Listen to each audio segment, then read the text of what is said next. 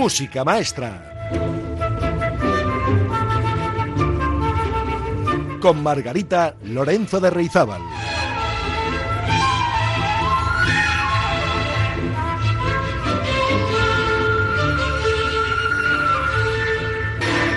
Hola amigas y amigos, muy buenas, bienvenidas y bienvenidos todos a este último programa de esta temporada, porque hacemos el programa 113 hoy. Este año ha sido un año de celebraciones por el programa número 100. Bueno, la temporada que viene llegaremos al 150 y volveremos a celebrar todo lo que se pueda celebrar. Bien, amigas, amigos, nuestro último programa de hoy va dedicado al ballet, a la danza clásica. La historia de la danza clásica reposa de creaciones y artistas de todo tipo. En España cada año hay centenares de jóvenes que se interesan por este tipo de danza y se anotan a clases de ballet. Sin embargo, acudir a espectáculos de ballet no es una actividad muy común entre nosotros. Según una encuesta realizada por el Ministerio de Educación sobre los hábitos y las prácticas culturales de los españoles, ir a un ballet o a un espectáculo de danza clásica es una práctica que realiza solamente el 7% de los encuestados. También es cierto que ir a un ballet sin entender absolutamente nada puede resultarnos aburrido, porque es probable que no entendamos lo que estamos viendo. Pero también es cierto que si no vamos nunca, nunca vamos a iniciarnos. Así que aunque no seamos unos expertos, puede ser muy agradable apreciar la música de una orquesta en directo, admirar los trabajados trajes que llevan los bailarines, observar el decorado y dejarnos atrapar con la historia que se cuenta y con la música.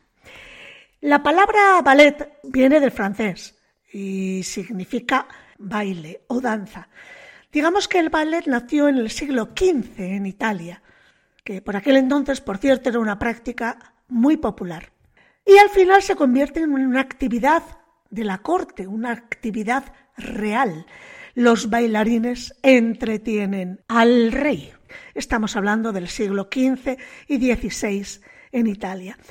El ballet apareció en Francia en el siglo XVI, un siglo más tarde, con el ballet cómico de la reina. Luis XIV era un apasionado de la danza y fundó un poco más tarde la Academia Real de la Danza, que hoy en día es el Ballet de la Ópera Nacional de París. Bueno, tenemos grandes maestros de baile de la corte francesa, como por ejemplo Jean-Baptiste Lully, Molière, Beauchamp eran maestros de baile y inventan lo que se llama la comedia ballet, con una obra que seguro que a ustedes les sonará, El burgués gentil hombre. Y en ese momento, Beauchamp ya había establecido las principales posiciones de baile e incluso inventa un sistema de notación de la coreografía. La verdad es que el ballet ha evolucionado a lo largo de los siglos y el siglo XX vio la llegada de los ballets rusos con Diaghilev al frente. Hoy en día el ballet sigue evolucionando. Puede presentarse en forma de números sueltos o de forma continua. El Lago de los Cisnes es uno de los ballets más famosos del mundo y con razón. Algunos dicen que es el más hermoso y es una visita obligada cuando uno quiere iniciarse en el mundo de la danza clásica. Como saben, el Lago de los Cisnes fue compuesto por Tchaikovsky y narra la historia de un príncipe obligado a elegir a su futura esposa, pero se enamora perdidamente de una joven que sufre una maldición, se convierte en cisne durante el día y en mujer por la noche. Este ballet, El lago de los cisnes, es representado y bailado en todo el mundo y es ideal tanto para los apasionados del ballet como para los que se inician. Bien, pues ¿por qué todo esto sobre el lago de los cisnes?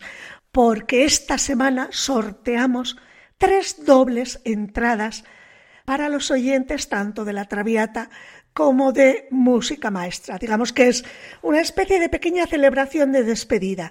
Tres dobles entradas para ver El lago de los cisnes de Tchaikovsky en el Teatro Campos Elíseos de Bilbao los días 22 y 23 de julio. Y además de que solo por esto la noticia ya sería importante, es que encima en esta ocasión quienes van a bailar el lago de los cisnes es el ballet clásico de Ucrania.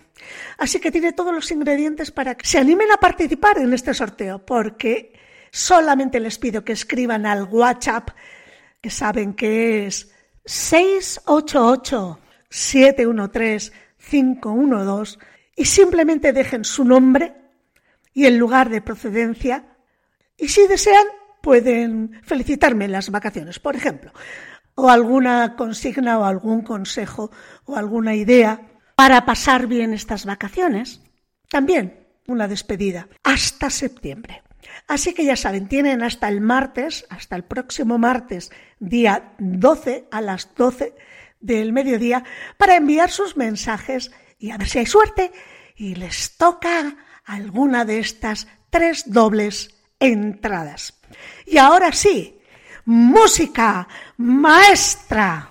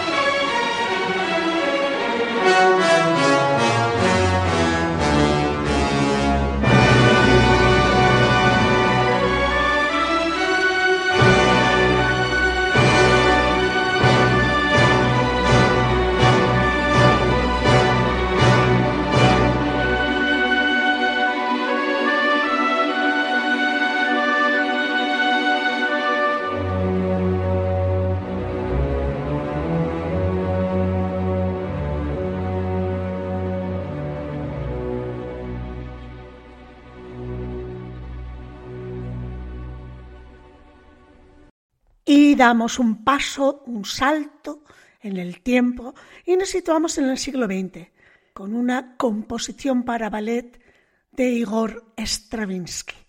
Se trata de la consagración de la primavera, que forma parte de esa nueva ola artística rusa que yo les decía, que provocó un escándalo en París. El dinamismo de la ópera, los movimientos, impresionaron a todo el mundo en aquella época. Stravinsky, en La consagración de la primavera, cuenta la historia de una fiesta pagana rusa sin ninguna trama en particular. Vamos a escuchar de la consagración de la primavera uno de los números más espectaculares. Es la danza del sacrificio.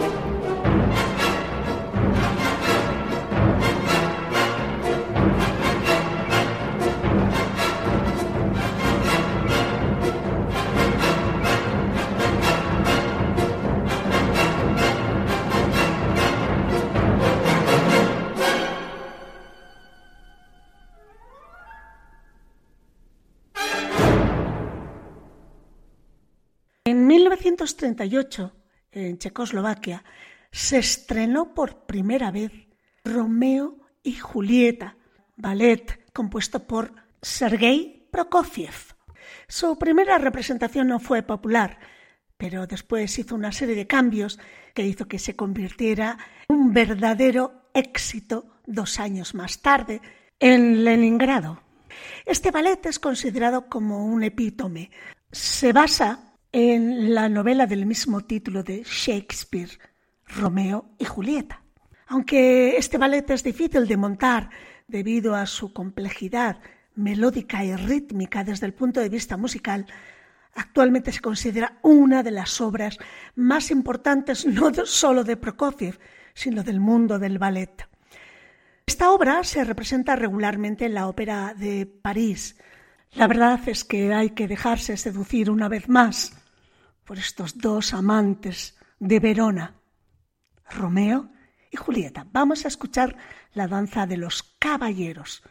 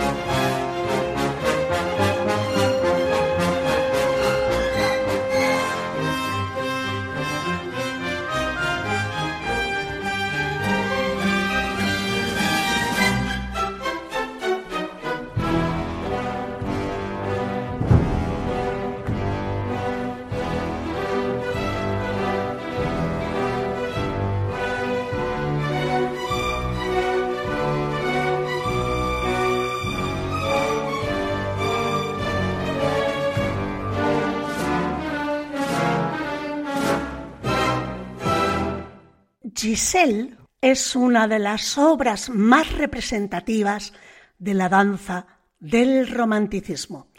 La historia está basada en un poema del alemán Henry Heine.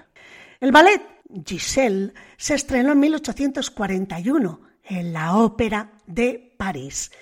La obra cuenta la historia de una joven bella e inocente que se enamora de Albrecht, un noble ya comprometido en matrimonio con otra mujer. Él, para conquistarla, se hace pasar por aldeano. Otro hombre, Hilarión, que está profundamente enamorado de Giselle, sospecha del engaño y le desenmascara. Vamos a escuchar un fragmento de esta maravillosa música de ballet que escribió Adolf Adam.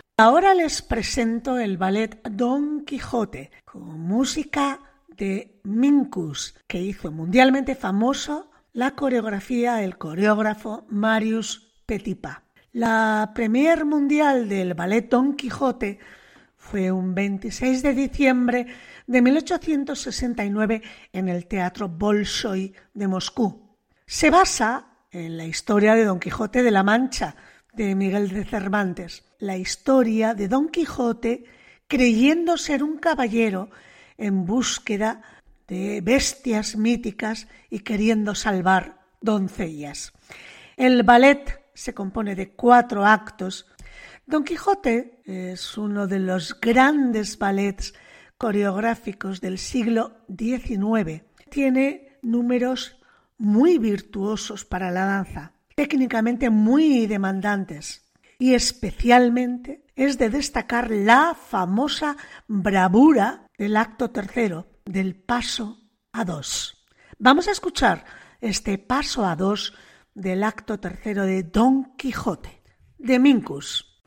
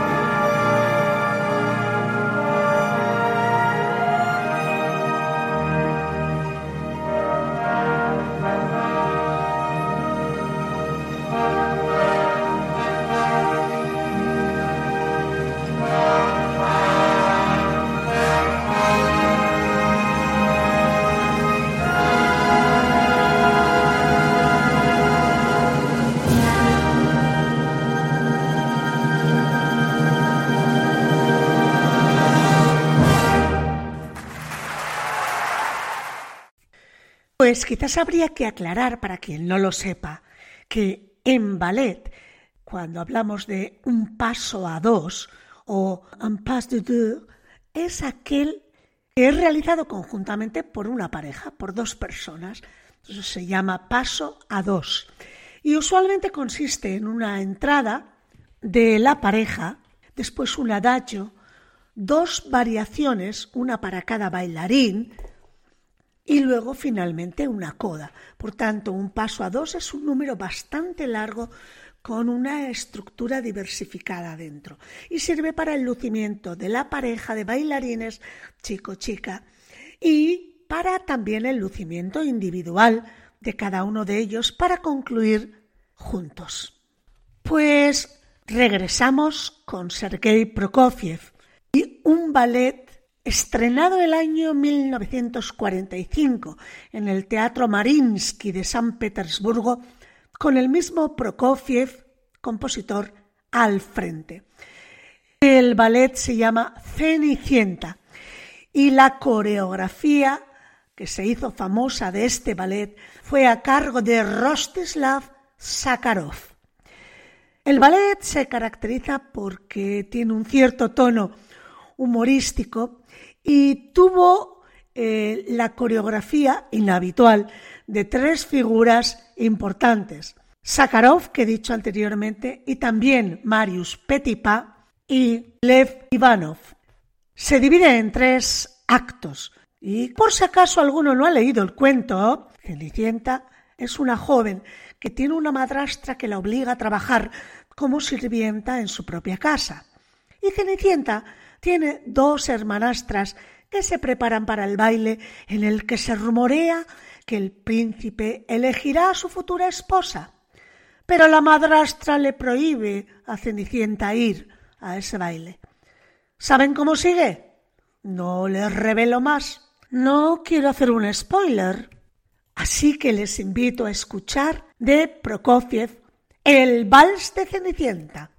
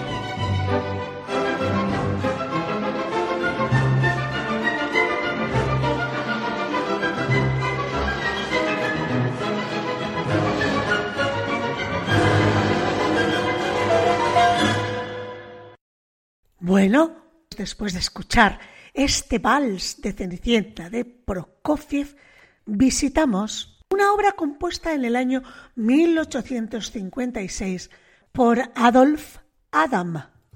Se titula El Corsario y es un ballet en tres actos inspirado en el poema del mismo título, El Corsario, de Lord Byron. Y también está basada en la ópera derivada del mismo texto, El Corsario, de Verdi. Cada acto de los tres que consta está ambientado en un lugar. El primero es un bazar, el segundo en la cueva de unos piratas y el tercero en un harén. La historia cuenta las peripecias de piratas que son traficantes de esclavas, entre las que destaca la esclava Medora, quien intentará liberarse a la vez que se sumerge en un tórrido romance con uno de los bandoleros. Pues vamos a escuchar del Corsario de Adam la tercera variación de la odalisca.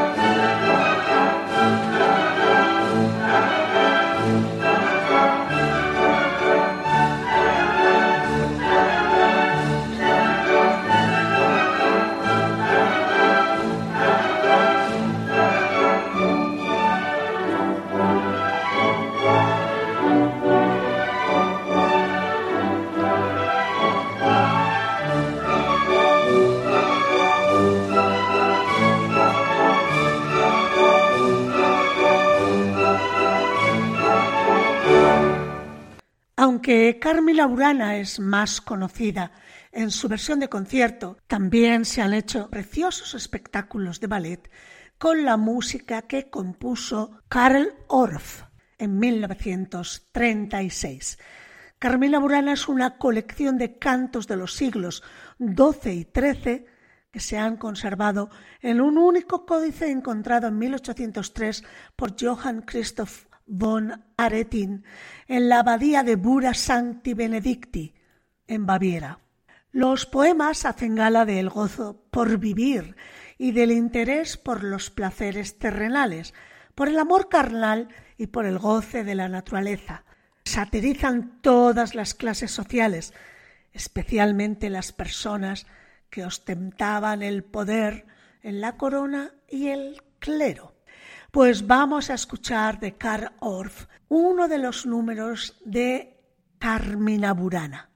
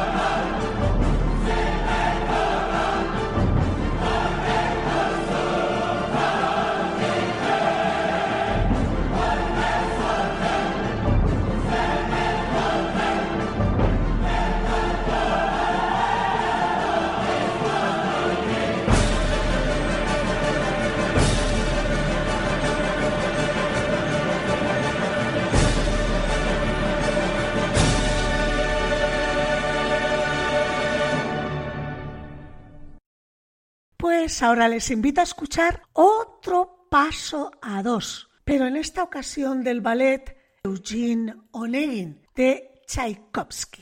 Este ballet está basado en la obra de Alexandre Pushkin, Eugene Onegin. Eugene, Eugenio Onegin, es un ruso que está aburrido de la vida.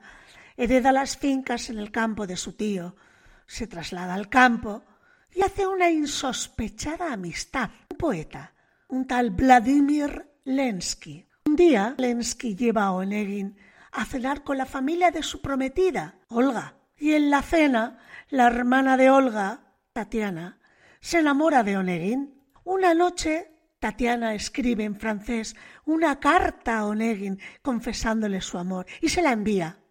En la sociedad rusa se consideraba raro que una joven tomara la iniciativa. Así que, no sé, Onegin no responde a la carta, pero los dos se encuentran en su siguiente visita y las cosas comienzan a cambiar. Escuchemos la música del primer paso a dos de Eugene Onegin de Tchaikovsky.